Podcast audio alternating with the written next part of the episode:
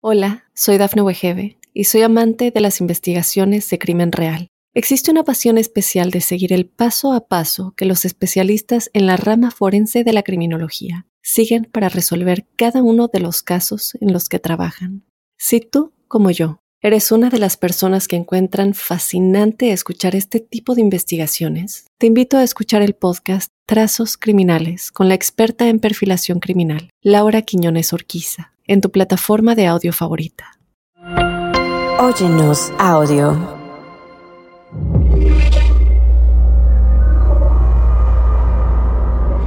Observador paranormal. En este enigmático universo de observador paranormal, nos sumergimos hoy en la intrigante odisea de la clasificación de entidades extraterrestres. Desde las representaciones épicas de la ciencia ficción hasta las meticulosas categorías propuestas por expertos en ufología, exploraremos las diversas facetas de estos misteriosos visitantes del cosmos. Prepárense para un viaje que desafiará nuestras percepciones y nos sumergirá en un fascinante caleidoscopio de posibilidades cósmicas. ¿Quiénes son realmente aquellos que vienen de más allá de las estrellas? Bienvenidos a un episodio que nos llevará más allá de los límites de lo conocido en busca de respuestas. Bienvenidos a Observador Paranormal.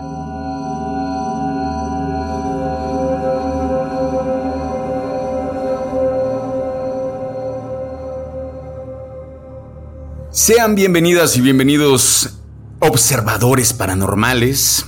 Eh, la verdad es que este tema me parece buenísimo porque está un poquito más, más relajado. Digo, ya, ya vieron de qué estamos hablando. Estaremos hablando de la clasificación de estas entidades extraterrestres que si bien estaremos hablando de todas esas que, que hemos visto, ya sea por series, películas, también hablaremos como de lo que proponen los ufólogos, pero para esto, siempre mi queridísimo amigo y experto en estos temas. ¿Cómo estás, querido Juan Manuel Torreblanca? Muchas gracias eh, por la presentación, querido cachorro. Como siempre, un gustote estar aquí contigo haciendo este programa. La gente lo sabe, es una plática pues, entre amigos. Y en esta ocasión lo que vamos a hacer es una plática bien relajada. Estamos haciendo este programa justamente para entretenerlos un ratito de camino al trabajo, ya sea lavando los trastes. Y vamos a hacerlo ameno para todos ustedes. Pues no esperamos que sea una especie como de, de o de diccionario o de enciclopedia de, de los eran realmente los extraterrestres, más bien de todo lo que se tiene como, conocimiento en ciencia ficción y también lo que se tiene en el Vox Populi de la ufología, ¿no? Que ya nos reservaremos para el final nuestras conclusiones de lo que pensamos acerca de todas estas clasificaciones que existen en este planeta Tierra acerca de los extraterrestres y que sinceramente yo creo que estamos un poco pues un poco desorientados, digámoslo así, en cuanto a tanta clasificación que tenemos al día de hoy, ¿no? Y conocer un poquito su origen, ¿no? Que de eso se trata, de saber, por ejemplo, los grises, quién, quién fue el primero que, dijo, bueno, yo digo que los grises son así por, como decías tú en el otro programa que tuvimos, ¿no? O que los, los Anunnaki, ¿no? De dónde viene como, de cómo son los Anunnaki y todo este rollo. Y pues estaremos a lo largo de este programa mencionándoles todos, todos estos extraterrestres que hemos aceptado en nuestra, en nuestra cultura popular y que ya los hemos normalizado. Incluso hay unos que hasta cariños les guardamos, otros que risas nos han, nos han sacado, ¿no? Como en el caso de Alf. Yo en Por supuesto. Yo en particular les guardo una, o sea, a mí me encanta una película que no es muy conocida, es ochenterota, en esas tú la ubicas, que eran unas especies de navecitas. Se llamaba, bueno, aquí, aquí en México, en Latinoamérica le pusieron un nombre medio raro, le pusieron eh, Milagro en la calle 8. Ok, okay. Milagro, en, Milagro en la calle 8. Eh, o sea, el título original es No incluye baterías. Batteries no incluye. Ok. aquí le pusieron Milagro en la calle 8. Ya sabes, también nosotros nos la volamos. Y eran unas especies. las razas son, se llaman Fixit. Son una especie como de navecitas chiquititas en forma de discos con ojitos. Y se reparan a sí mismos y llegan como unos vecinos que los van a desalojar y de repente en la noche uno de esos disquitos llega. Me encantaba esa película y es de las pocas en las cuales pues vienen con buena onda los extraterrestres, ¿no? Porque la mayoría vienen Sí, no, la, mayoría viene, viene a, este, a esclavizarnos, la mayoría viene a robarnos el agua, ¿no? Por ahí en, en alguna serie se proponía eso, ya hablaremos a detalle de esta serie. Y, eso, eso yo creo que ha, ha, permeado muchísimo la idea del cómo vemos a a los extraterrestres, ¿no? O sea, como esta idea de que si los extraterrestres vienen, pues vienen en, no, no vienen en, en son de paz. Y creo que justo como el, el, pensamiento en general, pues ha sido permeado sobre todo por estas películas, por estas series, que casi siempre, o sea, no todos son Alf, ¿no? O sea, vienen en en mala lid, ¿no? Porque pues tienen que gobernarnos porque pues los humanos somos bastante chidos, ¿no? O sea, todos querrían gobernar a los humanos. Me parecería extraño, ¿no? Yo digo, ¿cómo para qué? ¿Cómo para qué querrían dominar este planeta Tierra si me parece que cada vez está peor, ¿no? Pero... Eh, eh, o sea, bueno, no sé. Hay, hay una. me cruzó, me cruzó en la cabeza, no sé. ¿Tú te acuerdas de los motorratones? Claro, los motorratones de Marte, por supuesto. De Marte, claro. También ahí hay otra, este, otra, otro ejemplo, gran ejemplo de que, eh, de que también estaban en buena onda, ¿no? Porque los motorratones, si mal no recuerdo, lo que recuerdo de la, de la caricatura es que ayudaban a los humanos, ¿no? O sea, como que lo protegían a la tierra, ¿no? Sí, de que nos echaban una mano. Eran como, pues eran como superhéroes. Son de esta misma casa, Film Animation, creo que era. Que son los mismos eh, que ya después empezaron a experimentar después de hacer las tortugas ninja. Quisieron replicar en otros, en otros personajes y entonces empezaron a mezclar así, ¿no? Por ejemplo, los, los motorratones de Marte, ¿no? O sea, así como las tortugas ninjas adolescentes mutantes. Y este, y al igual que las tortugas ninja, pues en, su historia estos precisamente nos venían a echar una mano los motorratones de Marte, ¿no? Y tenían eran unos ratonzotes con sus orejitas. Eso sí estaban mamadísimos los motorratones de eh, Marte. Sí, sí, sí, no, eran, eran ratones guapos inclusive. Sí, sí, no, eran, los, ratones galanes. eran como calamardo guapo, pero un ratón aquí tengo varias preguntas, ¿no? que quiero lanzar ahí sobre la mesa. O sea, me gustaría como ver tu visión de qué tanto crees que si la ciencia ficción haya permeado como la idea que tenemos sobre la visita de los extraterrestres. ¿Qué, es lo que piensas con respecto a eso, Juan? Cualquier cosa que nosotros veamos ahorita en cualquier plataforma que ustedes escojan, ya sea película, ya sea serie, ya sea videos en, en YouTube, ¿no? Todo lo que ustedes vean que está producido está hecho a conciencia, no es no es absurdo, no es a lo tonto y obviamente tienen bases, tienen una, especie de investigación de lo, que, de lo que estas películas se respalda. Obviamente no crean que todo está súper meticulosamente respaldado, tipo por ejemplo Avatar, o sea, wow, esa película, o sea, tiene una, tiene una exploración, esa película obsesiva como, lo, como lo, todo lo que hace James Cameron, que es obsesivo, todas las películas y series tienen un sedimento de exploración e investigación para mostrarte lo que te muestran. Ojo, no, yo dividiría aquí. Una cosa es toda esa exploración que puede llegar a tener películas como Avatar y otra cosa es la inducción de ideas a través de esta de estas pues de estas historias. O sea, si quieres, por ejemplo, resumir Avatar, Avatar es Pocahontas en otro planeta. por, supuesto, claro. o sea, claro, resumido, quien no la vio ya le acabo de spoilear toda la película.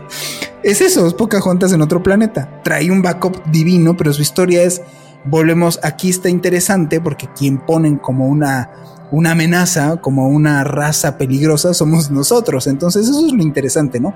Ellos no son así creo sinceramente, así sean los humanos con todo lo conflictivos y violentos que somos, si llegamos a tener esas capacidades, también tenemos que desarrollar no solamente las capacidades tecnológicas, tendremos que desarrollar otro tipo de habilidades. Ya no me quiero poner muy espiritual, pero simplemente el hecho del bien común, como para llegar a otro planeta con la misma actitud que estamos esperando que lleguen al nuestro por el agua, o sea, como Cristóbal Colón, ¿no? Te, lo ponen, viene por el agua, por las mujeres, por, por tus hierbas, por tus animales, por todo, se va a llevar todo, va a arrasar con todo. Es la misma actitud, nomás que justo aquí nomás lo ponen en el papel en el cual sí es correspondiente los seres humanos. Entonces, sí hay una correlación en la ciencia ficción y muchas de las ideas que las personas tienen en la cabeza de estas entidades son sacadas de las películas, tipo lo que pasa en los Avengers de, Volver al Futuro, ¿no? La gente tiene la idea de cómo son o cómo se comportarían porque vieron el día de la independencia. Sí, por supuesto. Sí, y es que a, mí la verdad me parece bien curioso, digamos, como en esta cultura pop, eh, cómo hemos, eh, digamos, logramos ver a estos extraterrestres. Y a mí me parece bien interesante cómo hay desde los que están en forma humana, ¿no? Porque, porque siempre el humano tiene que pensar en que todo es igual a nosotros. Y, pero también me parece bien interesante cómo también ha habido estas propuestas de, de seres que son completamente diferentes, ¿no? O sea, que, que de pronto tienen eh, una, que no, que no es la figura humana en sí, sino que se arriesgaron a presentarnos a, inclusive son monstruosos. Y, y eso, eso también creo, eh, a, a, mí digo, más allá de que igual y tú los veas de esta forma como de son terribles y son muy malos, pues también me parece interesante como desde ese, ese lugar, y lo veo quizá desde el, desde el punto como creativo. Me parece bien chido como poder decir, pues ¿por qué tendrían que ser como nosotros? Echemos a volar la imaginación, porque quién sabe qué hay en todo este universo que podrían ser de miles formas, de miles. Y a mí me parece interesante, ¿no? Como en estas películas que nos han presentado estos diversos eh, extraterrestres, pues ver esta riqueza de, de creatividad, ¿no? Le llamaré la riqueza de creatividad porque son abismalmente diferentes unos a otros. Y eso me parece muy interesante. Y que quizá hay algunos que proponen que pueden ser como los que creemos, este, inclusive como los, los ufólogos creen que podrían ser. ¿no? Hay películas que quizás se han acercado eh, a esta idea de cómo es que podrían ser estos seres que vienen de quién sabe dónde. Yo me he chutado una cantidad de películas de ciencia ficción porque tú sabes que aparte de que me gusta el tema, me gusta la ciencia ficción. Digo, yo soy Forever Isaac Asimov y Philip K. Dick y todos estos este, papás de la, de la ciencia ficción. Y aparte, pues todo lo que tiene que ver con las producciones audiovisuales. Yo al final te daré mi opinión de todas las pelis que he visto, desde cucarachas espaciales, literal, este, y no me refiero a Men in Black. Eh, bueno, vamos, Star Wars, yo soy fan de Star Wars. Quien, quien, luego llega a ver los videos que nosotros grabamos de nuestro podcast, pues han visto que en donde grabamos, pues hay cosas de Star Wars. Yo soy fan de Star Wars y todo lo que tiene que ver con cosas de otros mundos. Y te daré al final mi conclusión de que de todas esas películas, cuál es la que para mí y por qué me resulta más coherente de cómo realmente sería un contacto extraterrestre okay. entre seres humanos y, entre, en, y, y, entidades. Ok, me parece buenísimo, me parece perfecto. Sí, porque la, verdad es que eh, yo hicimos una selección y de esta selección tengo que confesar que, pues como nunca fui tan, pues sí, tan interesado en el tema como, qué sé yo, eh, estas cosas que me resultan todavía que me dan miedo, ¿no? o sea que más allá de, eh, no existen. A mí me resulta como para, como, para qué va a ver alguien yo, o sea, a mí me parece terrorífico ver a, un monstruo ahí, como, como, para qué, como para qué le voy a meter imágenes a mi cabeza de, de, de esas cosas raras. Entonces, eh, de esta selección que hicimos, la verdad es que yo conozco muy poco, ya verán en esta selección. Igual y muchos coinciden conmigo, igual y son igual de clavados que, que este, que el ¿Que cachorro. Yo? Sí, sí, sí. y que to, todo, todas la conocen, ¿no? De hecho, nos faltaron todavía, igual y Uy. mencionamos mencionamos Igual, todavía más. Otro, hacemos otro programa que trate, hay que lo pidan, solamente de, pues justo, ¿no? De extraterrestres, la morfología de extraterrestres, pero en ciencia ficción, porque... En la ciencia ficción, hay una, sí. Hay una cantidad, digo, y no me metí a los cómics, nada más me metí a como algunas de otra, de, pues, digo, conocimiento popular. Exactamente. Pues te parece que nos vayamos a un primer corte y regresamos con algunos de los más representativos de la ciencia ficción? Claro que sí. Queridos observadores, regresamos.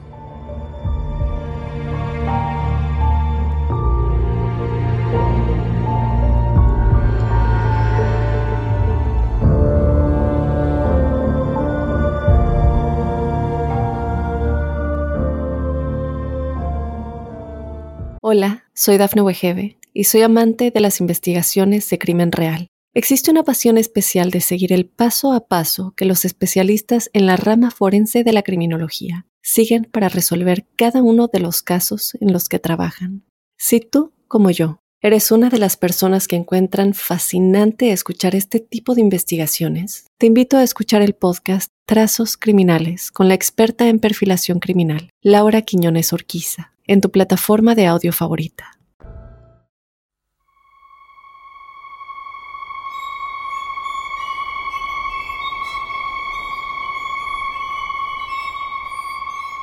Pues ya estamos de vuelta, queridos observadores, y vámonos de lleno a la primer criatura extraterrestre. Esta película a mí me marcó cuando yo era niño. Y me encantaba, me encantaba porque es un thriller y estamos hablando de los xenomorfos expuestos en pues, toda la, todas las películas de Alien, ¿no? Esta primera película que salió ya hace un rato en los ochentas y que este diseño de este personaje está basado en un artista que aquí mi querido cachorro desconocía y que creo que ahora sí le gustó porque hasta está, bien loquito, está muy padre lo que él hace, que es este Jigger. Quien no lo conozca y googleenlo, es G-I-G-E-R, H-Y, bueno, H Jigger.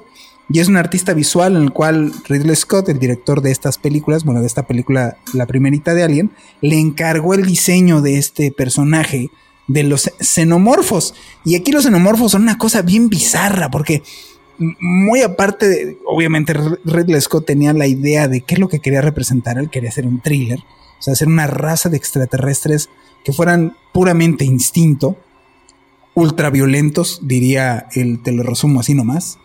Este, y nada, en absoluto su comportamiento fuera como precisamente expone de colmena, no fuera una civilización basada en tecnología, sino más bien como que te da la idea de que es una experimentación genética y el resultante es esta raza de xenomorfos que después se exponen en todas las películas que yo sé que no has visto. Te las recomiendo, cachorro, porque tiene unos diálogos muy interesantes en cuanto a la evolución y lo que será evolución. Y vamos, está interesantón todo este universo de, de los xenomorfos, ¿no? Y bueno, de las características que tienen estos, estas criaturitas bonitas, de entrada es que, pues, su, diseño es totalmente jigger, o sea, es, parecen entre metálicos y humanos y lleno de figuras y formas extrañas entre eh, circulares, tubulares, en fin, o sea, está lleno de detalles el, cuerpo de todo este, este ser, obviamente va desnudo, son seres que te dan a entender que son como tipo anfibios también porque se ponen huevos y tienen hasta un sistema de reproducción expuesto en esta película en donde primero los eh, astronautas, es una nave, rapidísimo la, historia, es una nave que es más bien transportadora, eh, dan con un planeta donde tienen estos huevecillos, que pues, dan con esta colmena, alguno de estos eh, huevecillos se abre y se le pega como una especie de araña a uno de los astronautas y lo que hace es como al estilo de las moscas o de algunos insectos, le mete una larva adentro y al final le explota la panza y le sale este, ya, en esta etapa ya no está en larva, sino en esta etapa ya de alien, ¿no? Y entonces ya están en la nave y se vuelve un thriller acá cósmico en donde empieza a matar a todos los que están allá dentro de la nave y cómo lo mata y cómo, y averiguar cómo es esta criatura. Y aparte todo para acabarla, no nomás es como una máquina perfecta de matar, sino aparte su sangre es ácido, ¿no? Entonces si tú lo hieres, te quema, ¿no? Y es, terrible la, criatura esta. Entonces, pues, a mí me parece, muy curioso, ¿no?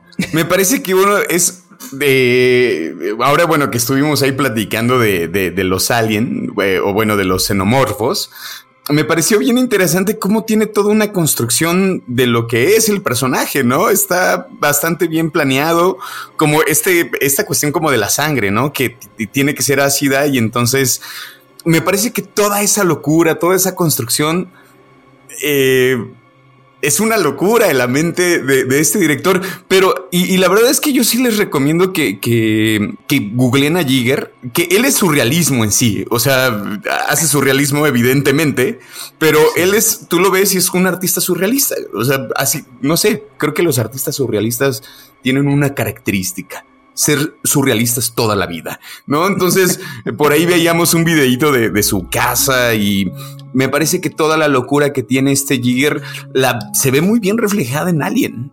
se ve muy bien reflejada. Es un, es un gran extraterrestre. O sea, para mí, digo, da miedo, pero. escogió muy bien Ridley Scott. Sí. Eso es lo que tuvo, la verdad. O sea, fue así de. Le atinó a quien le pudiera hacer ese diseño tan emblemático del alien. Y mira, fíjate que a pesar de que tiene esta figura humanoide, ¿no? Porque en algún momento la llega a adquirir que no, digamos, no es tan parecido, pero camina en dos patas, ¿no? tiene, tiene dos brazos, tiene una cabeza, o sea, pues sí tiene una figura humanoide. Y algo que también me pareció interesante es que la, la película propone que tiene una combinación de ADN humano, que eso también me parece como interesante, pero vuelvo a esta idea de que todo tiene que ver con nosotros pues sí, claro. Somos tan egocentristas que todo tiene que ver con nosotros, Todo. No puede haber nada así. No puede haber nada que sea como externo a algo que no hizo el humano, que es como, ¿por qué? ¿Por qué? Pero me gustó. Me gusta que sea el primerito, los xenomorfos. O sea, ves que el otro día estábamos aquí platicando tú y yo acerca de los terraplanistas. Y sinceramente, ahora lo entiendo un poquito más los terraplanistas más bien están, están agarrándose un tema de pretexto de narcisismo. Porque ya a, ultimadas no les importa que la Tierra sea plana, porque, órale, lo acepto, la Tierra es plana. Y luego, ok, está bien, ¿qué va a cambiar? No, lo que les importa no es que la Tierra sea plana, sino que nos han mentido y que entonces todo es una confabulación de los Illuminati, la NASA, los Teletubbies, este, los pitufos, no meten cada cosa, güey. Entonces es más bien el en donde ya él es no creas en nada. No no sabes ni en qué creer. O sea, esa es la parte que yo veo muy lamentable. Más allá del terraplanismo es ese narcisismo de decir todo gira en torno de mí y toda la medida de todo el universo soy yo. Entonces, si yo veo que la Tierra es plana desde donde yo estoy parado aquí en el monte, tiene que ser plana. Es eso. Entonces, se, se, transmina pues, también este rollo de que así estamos en casa, de bien lejos en el espacio. Ah, también tienen que ver los humanos. Exactamente. Exactamente. la neta no. Pues, ¿cuál es el que sigue, querido cachorro? Bueno, el que sigue yo no tenía idea que se llamaba así, pero sí lo recuerdo porque se convirtió en una figura realmente icónica dentro de la ciencia ficción, ¿no? Que los Yautja es, pues, digamos, su origen vienen de la película eh, Predador, ¿no? Eh, digamos que estos me parece también interesante porque si bien también tienen una, eh, una figura igual humanoide, Solamente que sí, también son una especie como monstruosos, ¿no? Algo que me gustaba mucho de estos es que tenían sus dreadlocks, ¿no? Acá las, las rastas. Dreadlocks, sí. eran, eh, yo, yo sentía que eran como, como hippies, eran como... Eran los rebeldes de la galaxia. E, exactamente. O sea, yo imaginaba que eran como, no sé, les gustaba escuchar reggae. Estos también algo que tienen es que son de, de, tienen un equipo muy avanzado de tecnología ¿Te acuerdas? Bueno, se podían hacer invisibles. Tenían un... Sí, era como uno de los poderes, ¿no? Sí. tenían este eh, camuflaje, térmico y evidentemente pues armas mortales, ¿no? Tenía, pues en el hombro tenía un láser que pues, todo lo todo lo partía, todo lo, hacía pinole, ¿no? incluso ya cuando, ya cuando se iban a morir, acuérdate, cuando se iban a, a morir y ya estaba inminente que iban a morir, se ponían una cuenta regresiva y explotaba todo. Así se autodestruían. Bueno, el eh, Predador salió en 1987. O sea, imagínate eso. Desde 1987 sale esta figura, los Yautja, y pues evidentemente se hicieron emblemáticos para la ciencia ficción. Digo, yo la verdad es que sé, poco el tema, pero evidentemente lo sé. Esta unión que se hizo entre Alien y, y Depredador, digo, y, y Predador, ¿no? Que batalla, que, que, hicieron como su crossover para que venían aquí a, también a cazar aliens. Digo, yo, yo en algún momento pensé que eran del mismo director. Pues en mi cabeza siempre pasó, fue como de, pues ya tengo a dos monstrillos, ahora los voy a, a enfrentar. Pues es que si te fijas a partir de los noventas y dos miles, lo que empezó a pegar durísimo son los crossovers. O sea, el puro estilo de Pitbull era mezclarse, ¿no? Y entonces no nomás estaba, digo, saltándonos un poquito incluso del asunto extraterrestre, te acordarás que estaba en auge la de Jason contra Freddy, ¿no? Entonces en donde claro. Freddy Krueger y todo, toda su, su, este, como su iconografía mezclado contra Jason, ¿no? Y era un churrazo divino, palomero dominguero de pelos. Este, y lo único bueno que a mí me gustaba de esa película era el soundtrack, muy buen soundtrack, la neta, eso es lo que para mí valía la pena. Este, y esto es igual, o sea, fue así de, y si juntamos a estos que pues sí cazan contra estos que son una raza violenta pero primitiva, pues puede quedar. Entonces sí, es una experimentación totalmente esto. Ya la neta, las nuevas Depredador sí están o sea, la última es, ¿qué metemos? Un depredador gigante. Por ejemplo, ¿tú, recomendarías hasta qué parte? hasta la 1 y ya. no, fíjate que, ¿sabes qué? La 2 está buena. La 2 sí. La 2 es que, mira, es, es, es, otra dinámica esas películas. O sea, yo las veo ah, por pura nostalgia, sinceramente. O sea, literalmente, la 2 es buena, pero tiene una dinámica, hasta eso no está tan lenta, por eso no se siente tan mal esa película. O sea, sí recomendaría hasta Depredador 2, literalmente con María Conchita Alonso, porque sale María Conchita Alonso en Depredador 2, déjame y te digo, ¿no? No la hace mal, no la hace mal, la hace de embarazada y de policía, pues. Esa, esa, eh, con esa, la neta, me quedaría. Ya a partir de esa de el contra alguien. Es una reverenda, pero de verdad no tienes prolongación enorme. Y ya la última que vi que sale un depredador gigante, ya es, ya es el monstruo por el monstruo. El, o sea, no, no, tampoco quiero encontrar una, sé perfectamente, ¿no? Que, que no voy a encontrar algo tan reflexivo como si viera yo de huevo. Sí, por supuesto. Pero pues sí se agradece en este, por ejemplo, la 2 está padre como aún en el, aspecto de que no nomás es un solo, un cazador por ahí que pues, es furtivo y, está aburrido y se fumó un chorro de moda y Bob Marley y dijo, y ese planeta voy a ir a matar gente. No, o sea, eso tiene un sentido de esos cazadores y ahí mismo como que da, da este sentido desde dónde vienen y por qué vienen a cazarnos. Esta nueva serie, por ejemplo, que salió de Depredador, te la recomiendo. Rescata eso de la 2 rescata esa parte en la cual, pues justo vienen desde una época antiguísima los depredadores. Esa sí está buena. Es que aparte de eso, ¿no? Como que las dos se alargaron y yo dije, esto es como la risa en vacaciones 14, ¿no? O sea, ¿Ah, ya no, tiene ningún sentido seguir con las mismas bromas. ya, por favor.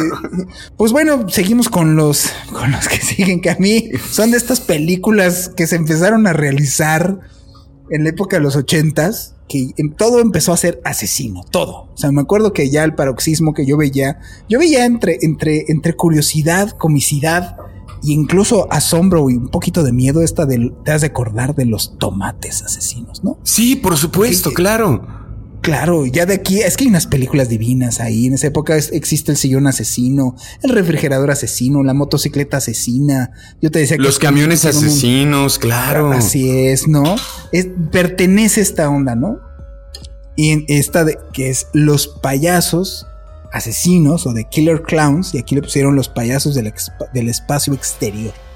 Y eran seres extraterrestres muy bien clasificados, porque si ven la película, hay muchos payasos y todos los payasos que van a ver, que tienen un clon, todos tienen un clon porque pues, había que explotar el presupuesto de los, de los props de los payasos. Todos tienen un hermano gemelo, curiosamente. Hasta trillizos, hasta o, había cuatro en una de. No, no, no, no. yo, yo cuando vi la presentación de, de, estos, eh, de estos personajes, son como 40 personajes o 41, una cosa así. Pero porque... Sí, 12 payasos y 40. Sí. 40 clones, güey. Es como, digo, 12 está padre, ¿no? Pero pero en serio, como casi todos los personajes tienen gemelos. Eso me, pareció eh, realmente muy risorio. Sí caían esas cosas burdas de, en esta película y vienen en un ovni en forma de circo. Y como todas estas películas, pues obviamente son payasos asesinos. No, no nomás, no son, la película no se llama los payasos extraterrestres asesinos, son los payasos asesinos. Porque si ya ponían extraterrestres, la gente iba a decir, ¿what? Pero pues para ser payasos asesinos se tuvieron que sacar de la manga porque pues, pues porque vienen a invadirnos. Entonces por eso asesinan gente. Entonces vienen en su nave espacial de circo y hacen un destalladero ahí de, sangre y por todos lados. Es un, sí, sí, la verdad, digo aquí lo decimos, es un churrazo. Véalo nada más por el morbo de saber cómo eran los payasos asesinos, así como los tomates asesinos. Véanlo por morbo, nada más, un ratito, no la recomiendo absolutamente ni dos minutos que dediques el tiempo a eso. Solamente se volvió de culto porque, pues porque la neta no sé por qué se volvió de culto, sinceramente. Luego, es que aparte tenían, tenían sus poderes bien específicos, ¿no? Que eso, eso también me pareció, a mí me pareció chido, porque es como de no se salen como del, del rango de lo que tendría que ser un payaso. Y digamos como que sus poderes o los trucos que podían hacer eh, o sus armas tenían que ver con lo que tiene que ver con un payaso, ¿no? O sea, por ejemplo, estos pais que sacaban, ¿no? Que eran pais ácidos y era como así del el policía, ¿no? ¿Qué vas a hacer con eso? Te voy a aventar este payasido. y luego hacían figuras de globo, sus figuritas de globo y se hacían un perrito y el perrito se convertía en un perrito, en un perrito real, ¿no? O sea, como si hacían un dragón, imagina, podrían haber hecho un dragón ahí. Es que si te fijas, está muy, esto, esto está basado obviamente en un focus group, en algún momento lo hicieron, en donde ¿a qué le tiene miedo la gente? Claro. su sondeo en, su momento fue, ah, le tiene miedo a los payasos y nadie ha hecho una película de payasos. Entonces, pues fue de, hay que aprovechar y construirle todo un, pues un universo de cosas a estos payasos negativos violentos, en donde dices, o sea, obviamente sí estaba perfectamente diseñado para niños o para adolescentes de la época de los ochentas que consumían mayormente este tipo de contenidos de ciencia ficción. No creo que ningún señor serio de la época dijera, ah, sí, yo quiero, muero por ver los payasos asesinos. Lo único que sí tenía, digo, es que tenía personas muy talentosas, hacías visco de tanto talento, y quien hizo los personajes fue Stan Winston. Y el señor Stan Winston con su empresa Stan Winston, o sea, estás hablando de los mismos que hicieron el tiranosaurio Rex de Jurassic Ok, ok, de ese nivel es Stan Winston. Entonces, si el diseño de los, de los payasos, ahora entiendo por qué los disfrazaron tres veces para explotarles el diseño de Stan Winston, pues justamente sí dan miedito, estaban para la época era wow, o sea, era el hasta ahí lo único que habíamos visto de payaso maldito, no había todavía eso, era el payaso, ¿te acuerdas? El payasito sí, claro. ¿no? Ese era el mayor payaso feo. Entonces, eso es lo único que para mí vale la pena iconográficamente o visualmente, es los payasitos que se aventó en diseño Stan Winston. Pero fuera de ahí, sí, la verdad es que es un bodrio. O sea, sinceramente tiene las peores actuaciones y, no. O sea, vamos, e, e, es, es de esas de culto muy rara. Pero esos son otros extraterrestres, para que vean que por imaginario los seres humanos no hemos... No, paramos. no hemos escatimado. O sea, ¿no?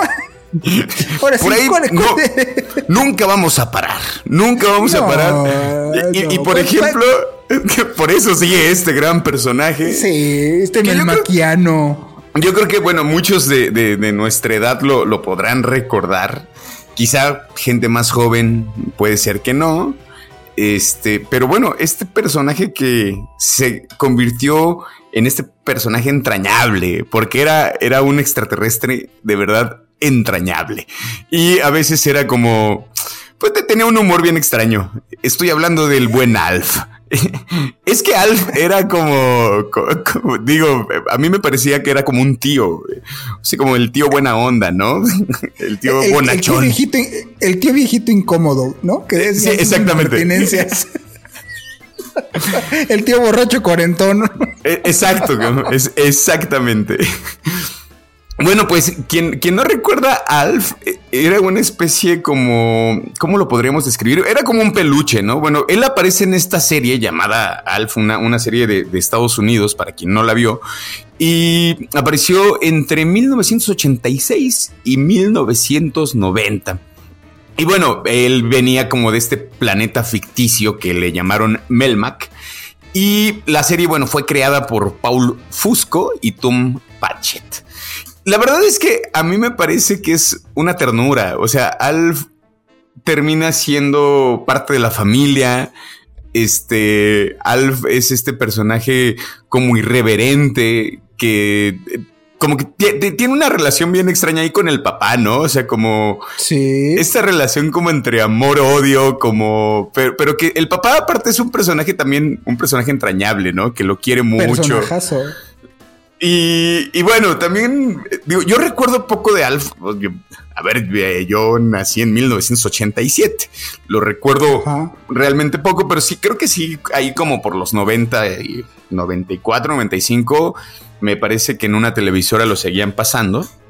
Y lo llegué a ver, lo, llegué a ver varias veces ahí con, con, la familia, pues un programa como muy de familia, ¿no? Porque justo una, una serie pues muy gringa, ¿no? Muy, muy estadounidense, este rollo de los valores ochenteros de la familia, con los personajes que eran los clásicos, ¿no? era como la adolescente que veíamos en todas las series eh, eh, eh, gringas, ¿no? En todas las este, series estadounidenses.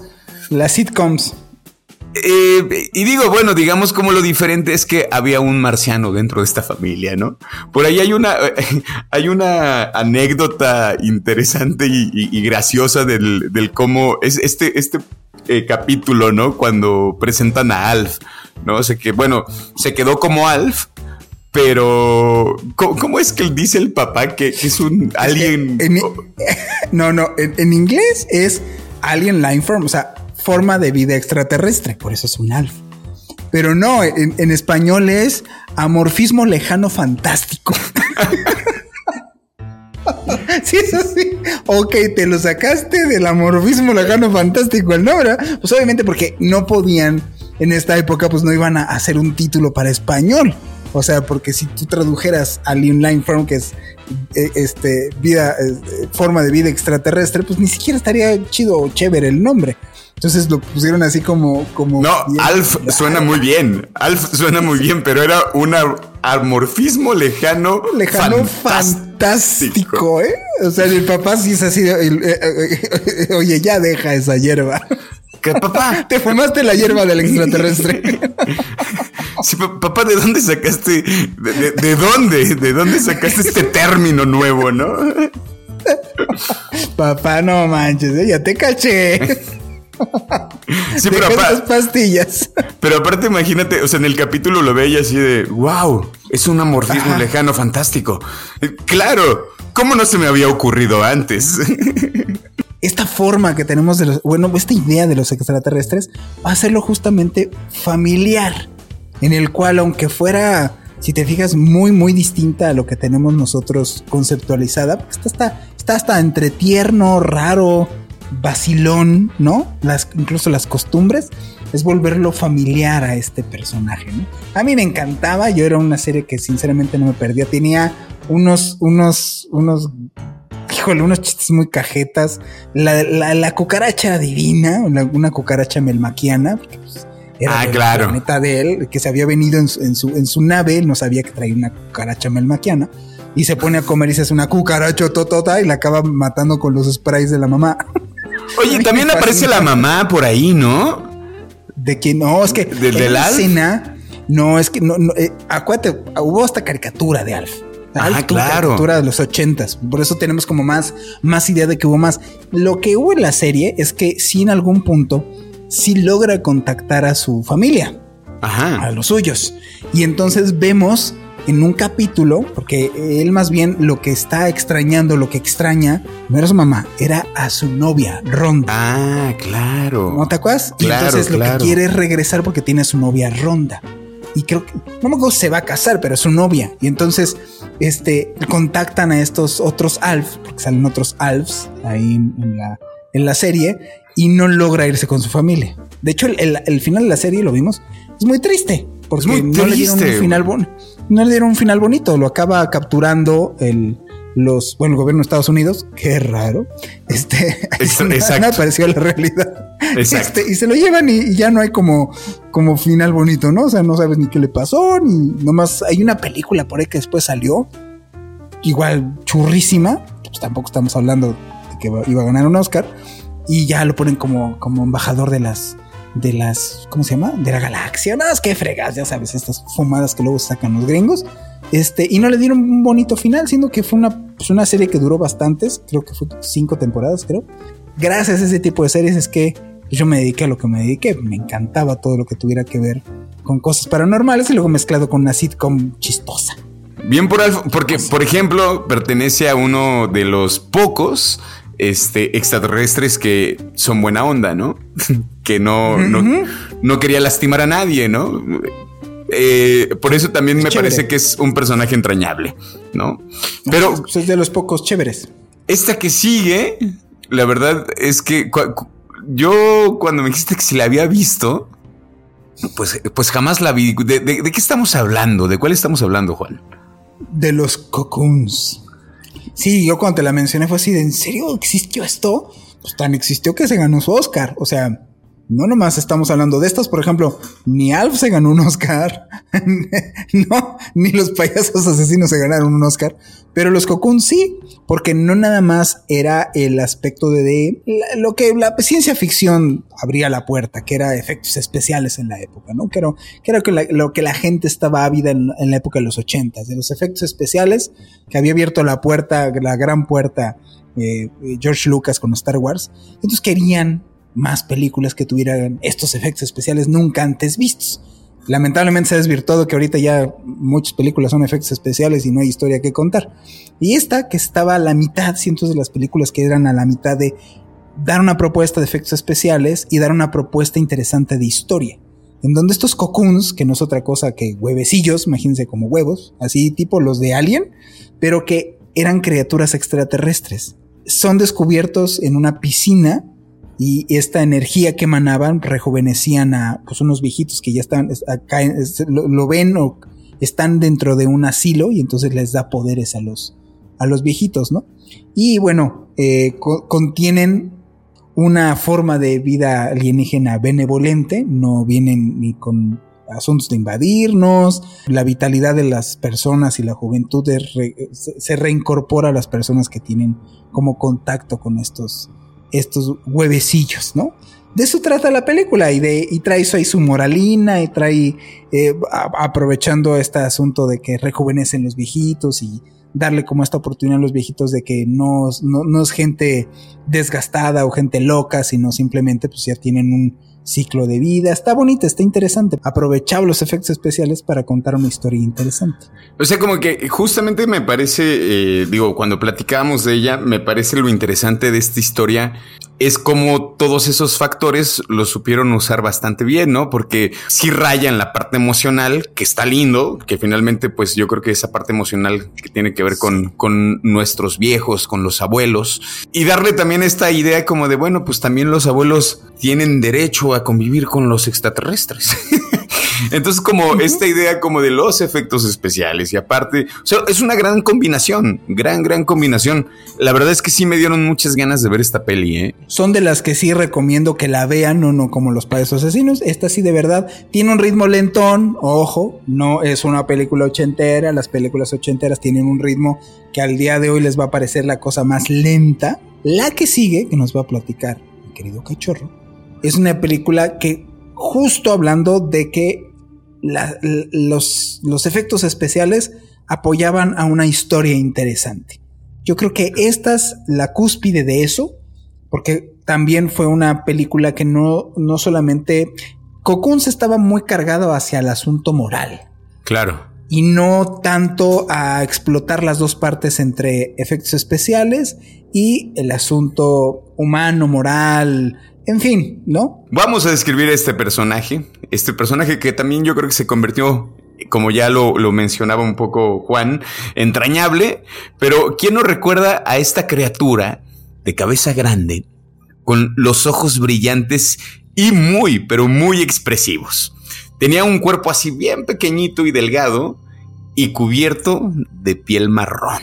Este personaje tiene los dedos largos y esto es una cosa importante, yo creo que ahí van a descubrir quién es. Tiene los dedos largos y una luz brillante en el extremo de su dedo índice. Así es, estamos hablando de este personaje que en los 80 se convirtió en el personaje, o uno de los tantos, E.T., ¿no? Eh, esta historia que como ya lo comentabas, ¿no? Eh, justo los efectos especiales que tenía la peli y sobre todo la historia que contaba, ¿no? Eh, esta, esta cuestión como de no sé, algo que yo recuerdo mucho de E.T. quizá también tiene que ver con, con, mi forma de pensar y de ver la vida, como la... A mí me parece una, una película que tiene que ver mucho con la amistad. Esta amistad entrañable, esta amistad que, que tiene Elliot eh, con, con E.T., eh, que es muy bella, ¿no? Que, que al final lo que quiere, lo que quiere el niño es que él pueda regresar a su casa, ¿no? Y que a pesar del amor tan grande que le tiene, o sea, como de no, no quiere que se lo lleve nadie, eh, este amor inmenso que tiene por él, pues este, este, me parece que también tiene ese mensaje como algo, algo que tiene que ver con la amistad. Es así yo recuerdo Iti. No sé qué pienses tú, Juan. Yo me enamoré de Iti. O sea, era un, era un personaje para mí desde, te digo, yo no era un niño normal, yo lo sé. Tú eras Elliot. Entonces, ajá, sí, o sea, yo, ahí vi una foto, así es que la encuentro, la voy a poner en redes nomás por pura curiosidad, en donde salgo yo precisamente con mi juguete de E.T.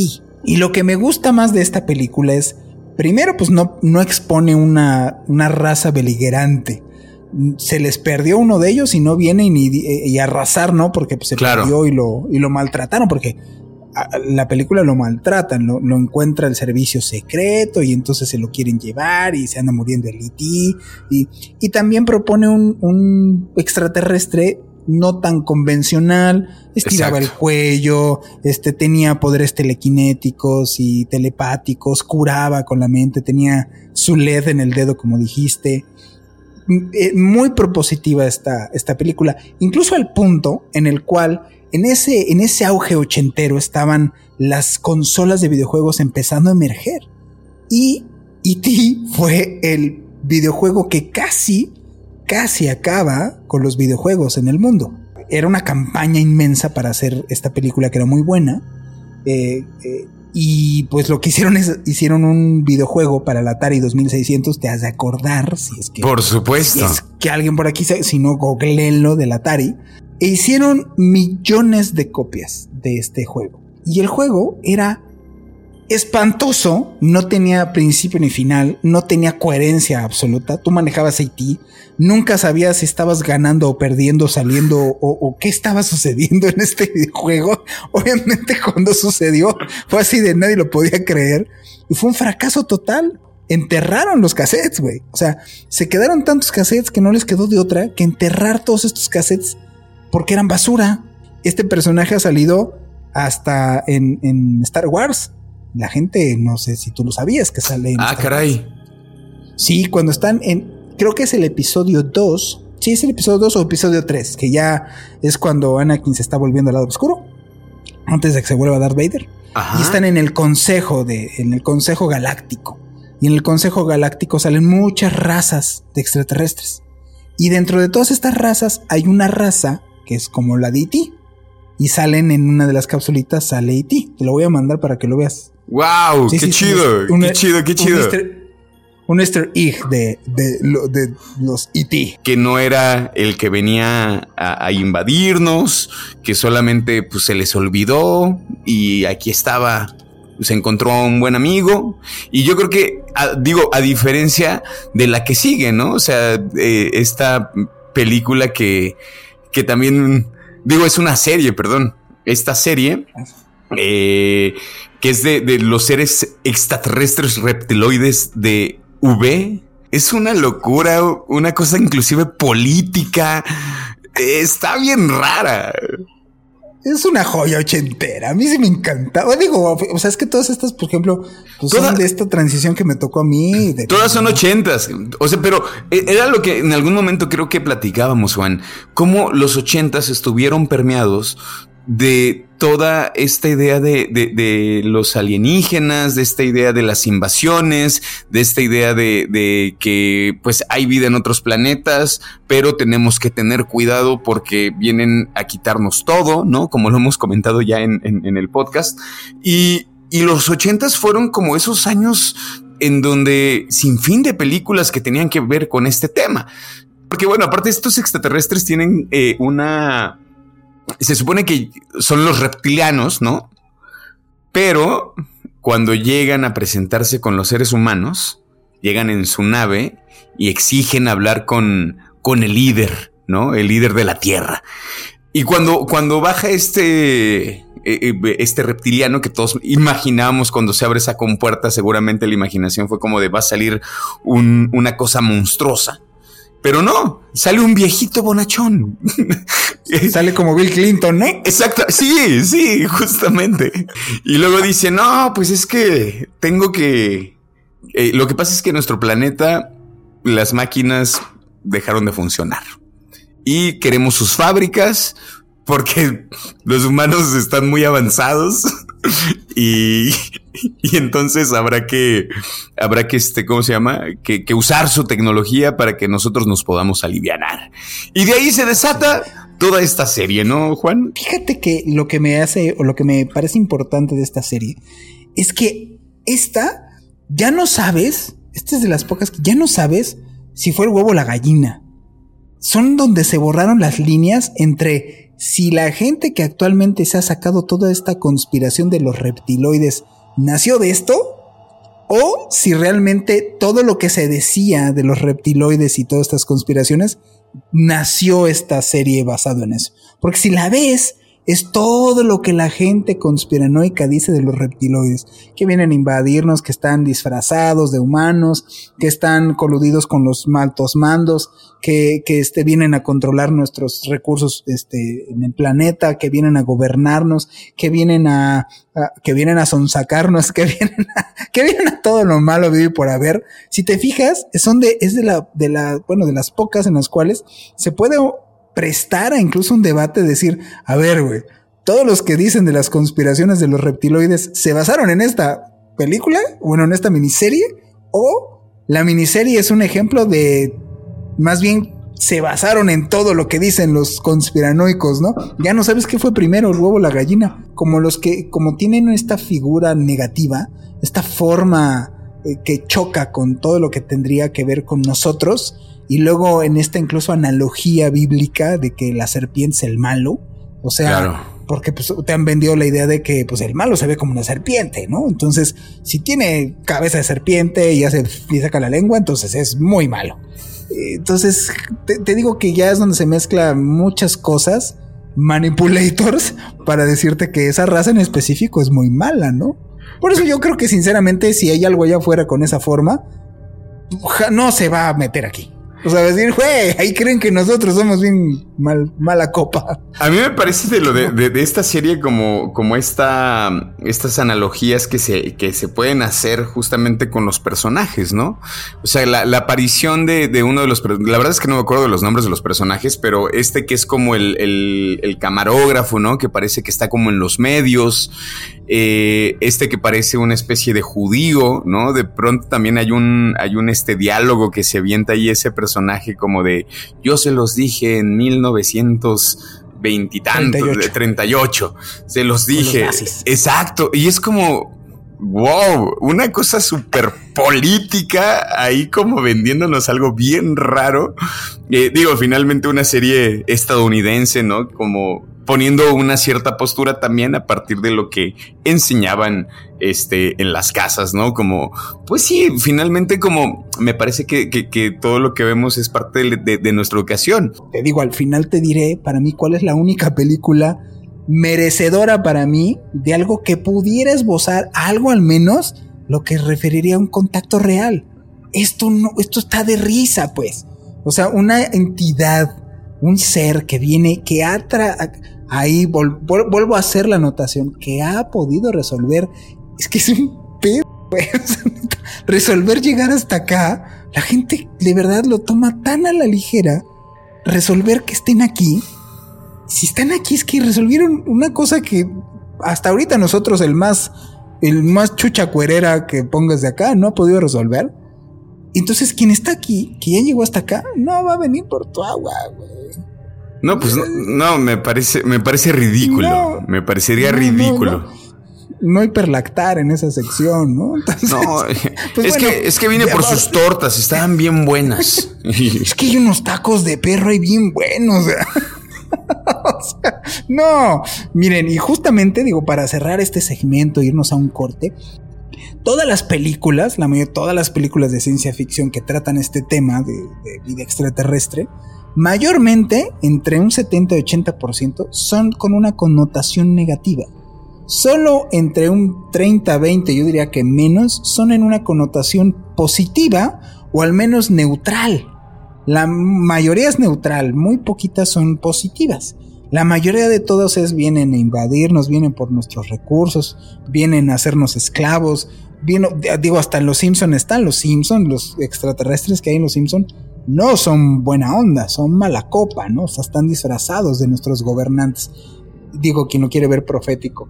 Así es que no creo, sinceramente, concuerdo con la visión que te había dicho, comentado de Tyson de Grease. Si algo realmente está acá, ya ni te enteras. Sí creo que hay razas aquí, pero que no nos ven con esta... Primero este amor incondicional lo pongo un poco en duda. Sinceramente es algo que como diría Fox Mulder, I want to believe. Yo quiero creer que es, que es así. Pero sinceramente lo que me dictamina al menos mi pequeña y poquita y breve raciocinio es que nos ven como un entretenimiento, no, no como una guía espiritual. A menos de que hay algo que esté ocultándose ahí que todavía no se devela y ¿por qué no se devela? O sea, aquí hay una responsabilidad, ya pasando los planos reales más allá de la ciencia ficción, aquí hay algo que sí está, mm, es algo que yo creo que si el día de mañana nos llegamos a enterar como especie, que sinceramente sí creo que se lo están ocultando, por algo se lo están ocultando.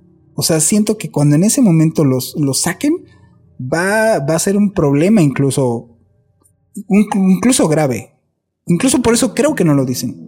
O sea, va más allá de decir, sí, como los terraplanistas, ¿no? Que se agarraron de pretexto el terraplanismo para decir que hay una conspiración. Yo creo que es, es como, así como en la vida hay límites que no debes de cruzar. Hay cosas que no sé si somos una especie que estamos preparados realmente a saber, a realmente saber. No vislumbrar, no cabildear un poquito, a realmente saber. Híjole, no sé cómo lo tomaría, no sé, un fanático religioso, uno luego critica de que nos ocultan información, pero pues no están, en esas no están tan errados, ¿no? Pues vamos a corte, queridos observadores. Y regresamos para decirles rápidamente las razas que nos dicen los ufólogos y nuestra conclusión.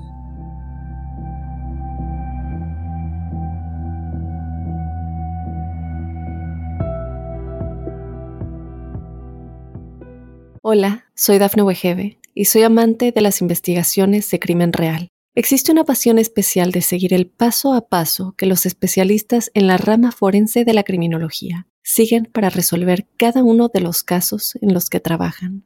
Si tú, como yo, eres una de las personas que encuentran fascinante escuchar este tipo de investigaciones, te invito a escuchar el podcast Trazos Criminales con la experta en perfilación criminal, Laura Quiñones Orquiza, en tu plataforma de audio favorita.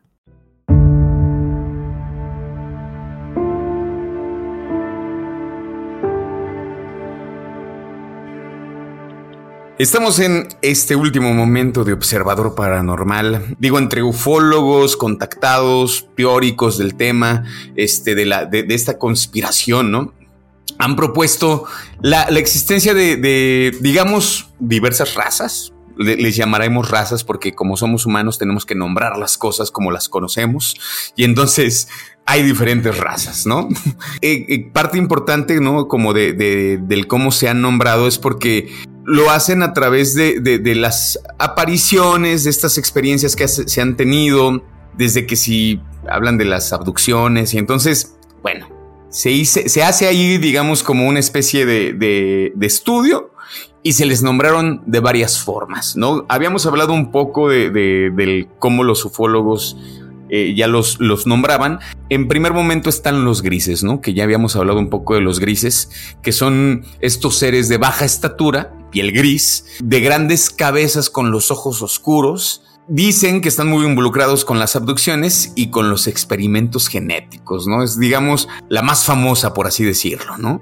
Sí, es importante recalcar que esta lista breve que les vamos a dar es basada su morfología, o sea, basada al diseño morfológico del ser y en base a eso es el nombre. Así somos de básico los seres humanos, ¿no? Entonces, ¿por qué no es más bien su actitud?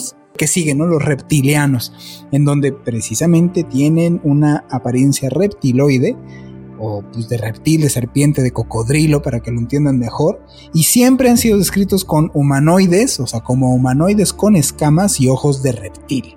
Muy parecido a este personaje que está en Spider-Man, eh, donde pues el hombre lagarto no es puesto como un cocodrilo, como el que originalmente sale en los cómics, sino pues como un hombre más hacia lo humano, más que hacia lo reptil, ¿no? Así es como como nos han pintado esta idea de los reptiloides y supuestamente son los que se encuentran entre nosotros y ocupan posiciones de poder. Aquí es donde yo creo que se entremezcla la parte de ficción y realidad. Exacto. En donde sí tiene que ver hay algo, hay un tema extraño con este tipo de raza.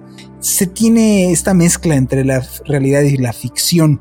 El que sigue pues tú dime, cachorro, ¿cuál, ¿cuál es el que sigue? Pues son los nórdicos o los pleiadianos, ¿no? Que son, eh, los hemos visto también, me parece, como en, como en series, eh, que es el que tiene como aspecto humanoide, son altos, son rubios. Y que regularmente a esto se les ha asociado sobre todo con los mensajes espirituales. Me, parece que sí, ¿no? Luego han aparecido en algunas series, películas, ¿no, Juan? O sea, sí. Pues es que lo que pasa es, por ejemplo, hay un, hay un personaje muy famoso, bueno, famosón dentro del rollo de la, los ovnis y la ufología, que es el comandante Shastar o algo así se llama. Y entonces esta es esta imagen que se ha vuelto muy famosa, en donde es un tipo así rubio, súper galanazo, calamardo guapo, eh, con piel este, blanca, eh, pelo amarillo más bien, pero platinado, ya casi casi albino, ojo verde y, guapísimo, chulo, en donde siempre trae como mensajes positivos y, mensajes de buena onda, muy relacionado incluso la, la figura o la, apariencia que les da este contactado de Billy Mayer, en donde supuestamente Semyasi es una, una pleiadiana y tiene este aspecto güera entre nórdica, rusa. Claro. Ah, despampanante, ¿no? Exacto. Y bueno, hay otros, hay, hay otros que son, por ejemplo, insectoides en donde su apariencia pues parecen bichitos o parecen arañas o parecen, digo, ahí está el ejemplo de Men in Black en donde el malo es una cucarachota gigante eh, y bueno, supuestamente son descritos como altos, delgados, son como mantis, ¿no? Pero pues aquí pueden parecerse a mantis, hormigas, a, pues a toda la variedad de insectos que a mí me parece sinceramente algo medio ridículo porque pues digo, ¿cuántas especies? Ah, de las únicas especies que al día de hoy se siguen descubriendo, eh, son precisamente insectos. Qué bueno que no son moscos, ¿no? O sea, me parece que sea interesante que no sean moscos, ¿no? Yo creo que si los moscos. Sobre todo, sobre todo porque tendrían unas cualidades. si fueran, si, los moscos en este momento se pusieran de acuerdo, podrían dominar el mundo. Esto no es un consejo para los moscos. deja, deja, imagínate si existieran los mosca, güey. Uy. Vivirían en el Congreso, güey. Comerían senadores, güey. ¿Qué comen los insectoides mosca, güey? Ah, comen políticos, güey, cuídate. Eh, también están los Anunnaki, que según las teorías se dice que los Anunnaki serían esta raza extraterrestre eh, vinculada con, la creación de la humanidad en, este pasado distante, ¿no? Eh, hemos hablado de los, de los Anunnaki en, en, otros, en otros podcasts, pero pues sí, ¿no? Digamos, son con los que tienen como esta relación con nuestro antepasado, ¿no? No era una, no eran extraterrestres buena onda o no están representados como muy buen elido. Eh, vamos, tenemos nuestras diferencias con, este tipo de, seres. Y su nombre viene precisamente no por su apariencia, son de los pocos que son nombrados, Anunnaki, los hijos del príncipe, eh, por, por una época en la cual supuestamente nosotros tuvimos contacto con ellos y no hacen eh, bueno, no, no infieren en una morfología en sí. Están, por ejemplo, los sirianos, que son originales, originarios de Sirio. Pues aquí los sirianos les pusimos el nombre de donde vienen, de la estrella de Sirio, en donde me parece muy curioso, ¿no? Porque pues, tuvieron que venir acá para saber cómo se llamaban, ¿no? Claro. Sería interesante saber ellos cómo se llaman. Pues sí, imagínate, nos ah, me llamo siriano, órale, qué loco. En donde, pues bueno, estos seres también son como muy buena onda, se apoyan la evolución humana en este planeta, ¿no? Y es bien curioso cómo vemos desde los sirianos, desde los arcturianos, ahora que vamos con los andromedanos, ¿no? que son justamente, te digo, porque son de Andrómeda, ¿no? Y todos estos seres, o Alfa Centauris, todos estos seres, incluidos los pleiadianos, son los buenos y los buenos se parecen más a nosotros. Es bien curioso. Qué curioso, ¿no? Como él, sí, que como son más humanoides y parecen más como me parezco yo, o incluso esta idealización en el caso de los nórdicos, esta idealización de que tendría que ser como canónicamente o estéticamente perfectos a lo que tenemos o tendemos en este planeta a catalogar como perfección, pues son los buena onda. Y diría en este punto, pues varios contactados con los cuales he tenido pláticas es yo, sinceramente, opino igual que ellos porque se me hace un sentido lógico, no porque se vea bonito, a tu parecer estético, significa que es buena onda. Entonces, a mí los que, digo, si quieres ya para acabar esta gran lista, si quieren más lista, nosotros les traeremos una lista más extensa. Los que me llaman la atención para terminar esto serán los transdimensionales. Porque si un ser extraterrestre está acá, lo primero que deberíamos de pensar o analizar o considerar es que si es un ser que ha podido viajar a través de estas dimensiones. No, les recalco, no las dimensiones que nos han vendido en el cine, no.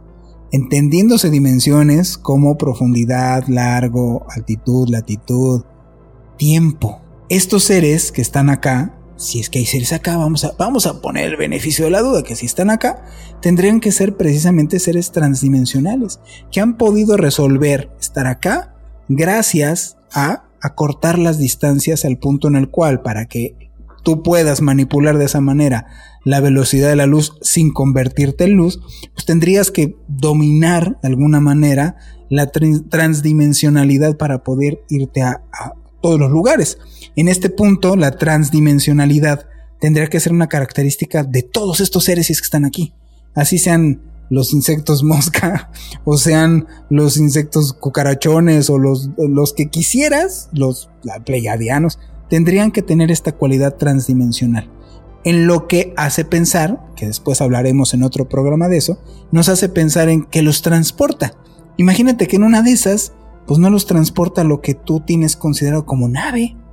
Y no se los transporta, no sé, como el mentado meteorito el Uma Uma. Más allá de encasillar todos los que son buenos se parecen a los humanos y los que son malos son casi, casi aberrantes a la construcción o la constitución estética de los humanos, ¿no?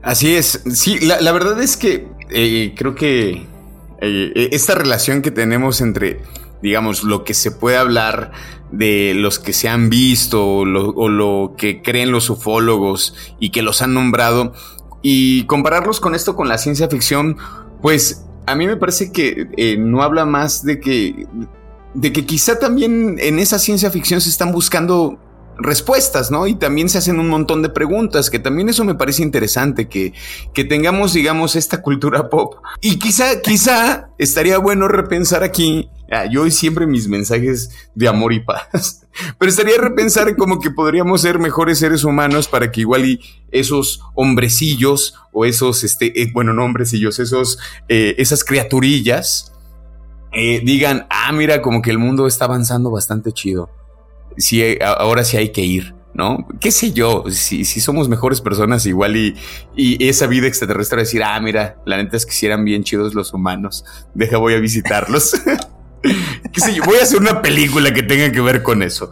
Película que para mí, porque se los dije para mí observadores, película para mí después de ver todas estas películas de ciencia ficción, que me encanta la ciencia ficción, la ciencia ficción es eh, es, es, mágica, porque gracias a la ciencia ficción podemos destapar este imaginario humano como hemos visto ahorita y llegar a tener ideas o preconcepciones de cosas que incluso al día de hoy podemos aplicar. Y gracias a, a que la imaginación no está topada, pues podemos hacer o sacar de ahí, de ese cofre de imaginación, muchas cosas que de ahí han nacido los artilugios o artículos que hemos podido usar al día de hoy, como los teléfonos celulares. Si tú ves en la época de los 20, de los 30, las visiones que se tienen del futuro, pues muchas de las ideas que se sacaron de la comunicación al día de hoy, por ejemplo, este podcast, o la gente que tenga videollamadas, como la que en este momento simulamos Robin y yo, pues he sacado de los propios, de las propias caricaturas, ¿no? Como los supersónicos. Claro. Entonces, por eso me encanta la ciencia ficción. Pero para mí, una película que refleje realmente lo que pudiera esbozar un verdadero contacto extraterrestre sería esta película de contacto. Si no la has visto, te la recomiendo muchísimo. Es con Judy Foster. Eh, la verdad, actúa bastante decente aquí. Y con Matthew McGonery, antes de volverse el iconográfico Matthew McGonery, pone un poquito más a nivel, para mí, lo que sería este tipo de entidades. Que ya han, al estar acá, no solamente han superado esa barrera tecnológica para estar acá, sino tendría que ser un ser en todos los sentidos más evolucionado que nosotros. Pecamos verdaderamente no solo de egocéntricos, sino de creídos. Somos exageradamente creídos. Nosotros le estaba enseñando yo aquí fuera del aire a Robin a varios personajes en los cuales han descrito que tienen contacto o relación con seres extraterrestres como si fuera su compadre, o el vecino, o su primo, o un amigo de toda la vida. Sinceramente no es no porque no vengan con esa actitud, no creo que sea esta imposición de una entidad de ese tamaño. Y no me refiero al tamaño en sí el volumen, sino más bien a la presencia que tendría un ser de esas capacidades, ¿no? Se me hace ridículo pensar que estas personas les estén dando micrófono y aprovecho el mío porque sí puedo, aprovechar mi micrófono para decir, por favor, ya dejen de darle micrófono a estas personas. Hacen un daño terrible, terrible. A las personas lo único que les inculca es una profunda ignorancia, de la cual es la que es lo que nos está llevando realmente a que el mundo sea una porquería. La profunda ignorancia que arrastramos. Y lo único que estás haciendo al darle micrófono a esas personas es mantenerlo y pudrirlo más. Por favor, se lo suplico, dejen de darle micrófono a estas personas. Solo hacen daño a esa desinformación. Les, es, personas que no puedo entender cómo si se les hace ridículo una señora como Maffe Walker que habla en extraterrestre, pero no les parece ridículo alguien que se viste como un auténtico payaso y que lo único que transmina y lo único que comunica es total incoherencia en lo que está diciendo y haciendo. Ya dejen de darle micrófono a gente tan incompetente, tan ignorante, y lo único que están haciendo es un daño verdaderamente terrible como comunicadores, ¿sí? Entonces, pues con ese mensaje me quiero quedar, gachorro, porque aprovechamos, entretenemos a las personas, que pues digo, creo que espero lograrlo, como nos han mandado muchos mensajes nuestros observadores, pero también dejar ese, ese mensajito, esa huellita, de decir, por favor, analicen un poquito más los contenidos que están viendo. Pues con esto me quedo, querido cachorro. No sé qué opines tú para cerrar nuestro programa. No, pues completamente de acuerdo contigo. De así, completamente de acuerdo. No me quiero extender más. Y bueno, sobre todo que sepan la, gente que nos, que nos escucha en Observador Paranormal que de verdad lo que nosotros en primera instancia queremos hacer es eh, hacer un, un, podcast de entretenimiento, pero sobre todo esto que les hemos comentado ya en más de un podcast, sobre todo como como eso, como generarles temas donde ustedes tengan toda la posibilidad de seguir investigando, donde sepan que nosotros no tenemos la última palabra, porque lo que nosotros menos queremos es decir que los que tenemos la verdad absoluta eh, solamente está en observador paranormal.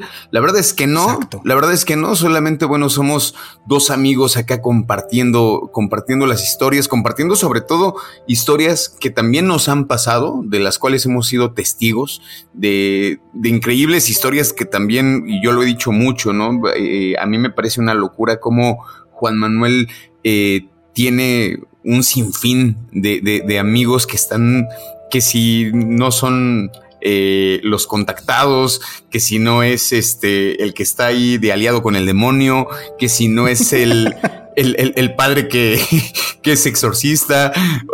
Es, que es una cosa maravillosa tener de amigo a, a Juan Manuel Torreblanca. Y justo eso, y que a pesar de que tengamos historias muy cercanas, de cosas paranormales, aún así nosotros los invitamos a que este programa es una cosa de reflexión. Así que síganos escuchándonos, si les gusta Observador Paranormal, pues nos pueden ahí seguir eh, en las redes, ¿no? Estamos en Instagram, estamos en Facebook y sobre todo compártanos con sus amigos, con su familia. Eh, insisto que si no les gusta y les da miedo, pues con el enemigo ahí mándale un inbox así como de toma esto. escucha esto. De porque también se puede, ¿no? Así que bueno, nada. Que te dé miedito y no duermas. Exactamente. Pues nada, yo mandarle un saludo a todas las observadoras, a los observadores que se toman el tiempo de escucharnos, de mandarnos sus mensajes. Así que pues nada, ese sería mi mensaje, querido Juan. Muchísimas gracias, querido Robin. Fue un gustote siempre estar platicando contigo.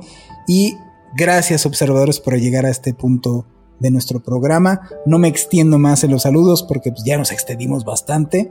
Gracias por estar escuchando todo el programa porque me queda claro, todas las personas que nos siguen escuchan todo el programa porque comentan todas estas cosas que estamos platicando al final de nuestras conclusiones. Y bueno, nos vemos en el siguiente programa de Observador Paranormal.